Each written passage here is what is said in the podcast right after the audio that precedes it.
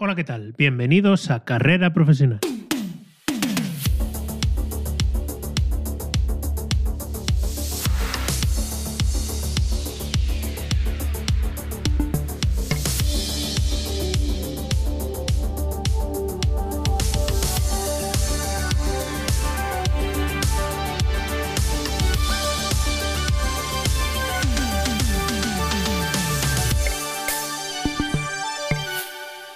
Bienvenidos a este sexto episodio de Carrera Profesional, el programa donde hablamos de todos aquellos temas que te ayudarán a crecer y a mejorar en tu carrera. En el programa de hoy hablaremos de la importancia de la empatía en el trabajo. Pero antes de iniciar el tema de hoy, te animo a que te apuntes gratis a mi lista de correo que encontrarás en carreraprofesional.com barra lista, donde recibirás de forma gratuita cada semana en tu correo una recopilación de artículos interesantes, consejos de productividad para ti y para tu equipo, herramientas que te ayudarán en tu trabajo, productos para utilizar en tu día a día y una recopilación de libros, series y películas para desconectar y formarte. Recuerda que no todo es trabajo. Y por último también encontrarás plantillas y recursos para la herramienta Notion. Recuerda apuntarte gratis en carreraprofesional.com barra lista. Muy bien, pues en el episodio de hoy vamos a tratar un tema muy importante, diría que es una de las habilidades claves para crecer y mejorar en tu carrera. Tener empatía nos ayuda a todos nosotros, los que dirigimos equipos, a construir equipos más productivos y mejorar nuestras relaciones con nuestros compañeros, con nuestros jefes y también con nuestros clientes. En este episodio vamos a analizar lo que realmente significa mostrar empatía. Veremos cómo unas pocas acciones sencillas pueden ayudarnos a todos nosotros a tener relaciones más fuertes y marcar la diferencia en el bienestar y en el buen ambiente de trabajo, tanto con nuestros compañeros como con nuestros equipos. Primero de todo, ¿qué es la empatía? Pues dando una definición sencilla, la empatía es la capacidad de reconocer las emociones de los demás y de comprender las perspectivas de otras personas en una situación particular. Es saber ponernos en el lugar y ahora poder reaccionar nosotros de la mejor manera y actuar con compasión entendiendo lo que siente y lo que hace esa persona. En una definición más compleja, la empatía nos permite utilizar esa percepción que tenemos para mejorar el estado de ánimo de la persona y también pues apoyarla si está pasando por una situación difícil.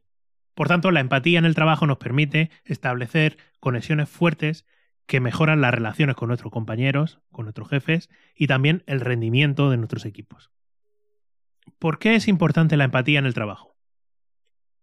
La empatía es una ayuda inestimable para que pasemos por alto los errores de otros miembros de la empresa. Si tratamos de comprender el trasfondo de cómo actúan algunos compañeros, que quizás nos hayan ofendido, que nos hayan tratado mal, lo más probable es que nos resulte primero más fácil comprenderlos y después actuar de mejor manera. Es posible que nosotros hubiésemos reaccionado igual de habernos encontrado en una situación parecida o de haber tenido sus mismos antecedentes o problemas. Además, la empatía nos ayuda en el caso de que debamos aconsejar a alguien que lo ha hecho mal en nuestro equipo.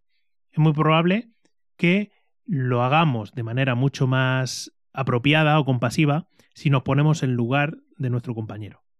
Y esto es muy importante porque como responsables de un equipo, si uno tiene empatía, piensa que él mismo podría haber cometido ese error y también encontrarse en esa situación. Eso nos ayuda a actuar mejor como líderes dentro de un equipo. Y por último, la empatía también nos impulsa a nosotros a ofrecer ayuda práctica.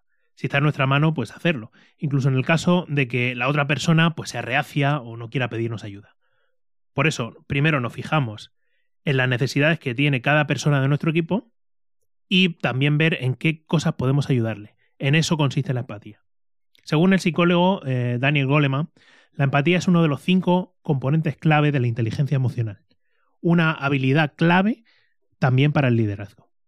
Y según el autor, se desarrolla en tres etapas, la empatía cognitiva, la empatía emocional y la empatía compasiva. A continuación vamos a analizar cada una de esas tres etapas que nos ayudarán a nosotros a utilizar la empatía de la mejor manera. Primero, la empatía cognitiva. La empatía cognitiva es la capacidad de entender lo que la otra persona puede estar pasando o sintiendo en una situación y no tiene que implicar que nosotros nos comprometamos emocionalmente, sino simplemente somos unos observadores. Por ejemplo, este tipo de empatía, la empatía cognitiva, puede ayudar a las personas que tengan un puesto de dirección, sean gerentes o responsables de un equipo, para entender cómo se sienten los miembros de su equipo. Y por tanto, una vez que ya entiendes cómo se sienten, por qué actúan de tal manera, ahora uno puede aplicar un estilo de liderazgo que nos permite obtener la mejor respuesta de esa persona en el momento apropiado. Del mismo modo, se puede usar la empatía cognitiva para calibrar el estado de ánimo de un cliente. Esto nos permite pues, elegir el tono más eficaz o la respuesta más eficaz ante una queja o ante un problema de un cliente. En resumen, este tipo de empatía cognitiva es una capacidad principalmente mm, racional, de manera intelectual y sin comprometerse emocionalmente con el estado de la persona. El segundo tipo de empatía es la empatía emocional, que es la capacidad de compartir ahora los sentimientos de la otra persona y por tanto entenderla en un nivel más profundo. A veces se la denomina empatía afectiva porque afecta o cambia nuestro estado de ánimo. Así, no se trata solo de saber cómo se siente alguien, nuestro compañero, nuestro jefe, nuestro cliente, sino de tener una relación un poquito más profunda con él. Este tipo de empatía pues puede resultar agotadora. Hay personas que tienen fuertes tendencias empáticas y ahora se meten en ese problema que tiene la otra persona dañando a veces su propio eh, bienestar emocional. Esto es especialmente cierto si uno no tiene la capacidad de resolver la situación. Entiende por lo que está pasando un compañero, pero no puede ayudarle. Sí, para evitar ese tipo de decaste por demasiada generosidad emocional, es bueno poner algunos límites en cuanto a la implicación que vas a tener en los problemas de tus compañeros y de tus jefes. Si diriges equipos, desarrollar este tipo de empatía emocional pues te ayudará para establecer confianza con los miembros de tu equipo, si estás en un puesto directivo, y se desarrolla pues honestidad, franqueza, confianza. Y este tipo de empatía es mucho más efectiva cuando ahora uno la combina con acciones. Una vez que entiendes los problemas que tienen tus compañeros, cómo tú puedes ayudarles para mitigar o para sobrellevar esos problemas. Y el tercer tipo es la empatía compasiva. Esta es la forma más activa de la empatía. Implica no solo preocuparse por la otra persona, por nuestro compañero, sino compartir su dolor emocional. Y no solo eso, sino ahora tomar medidas prácticas para ayudarle, para mitigar ese problema. Por ejemplo, imagina que uno de los miembros de tu equipo está enfadado, está molesto, porque ha hecho una mal presentación a un cliente. Era una presentación importante y ha cometido algunos errores. Ahora es importante que manifiestes empatía, que intentes entender por qué está molesto, por qué está enfadado, y ahora que actúes, que muestres esa empatía compasiva. ¿Cómo lo puedes hacer? Pues reservando tiempo para hablar con esa persona, para ofrecerle tu apoyo, para orientarlo y que pueda superar esa situación. Y para ayudarle en que en la próxima presentación, pues tú le puedas echar una mano y aconsejarle, ensayarla con él, repasar los últimos puntos. De esa manera, uno, manifiesta empatía compasiva con los demás. Y estos son los tres tipos de empatía que nosotros podemos manifestar en el trabajo.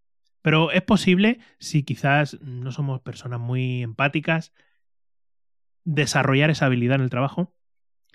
Pues en el próximo episodio veremos cómo podemos nosotros desarrollar la empatía en el trabajo, cómo podemos trabajar esta cualidad tan importante para liderar equipos. Hasta aquí el programa de esta semana darte las gracias por escuchar este episodio del podcast Carrera Profesional. Espero que te haya gustado y si es así, te agradecería que te suscribas a este programa en las plataformas principales o en carreraprofesional.com barra podcast. Segundo, que compartas en las redes sociales este contenido con tus compañeros de trabajo, con tus jefes. Y si te ha gustado, que valores con 5 estrellas en Apple Podcast, me gusta o likes en iVoox, YouTube y Spotify para que sea más fácil localizarlo y pueda llegar a más gente. Nos vemos en el próximo programa y mientras tanto puedes encontrarme en carreraprofesional.com. Hasta entonces, un fuerte abrazo.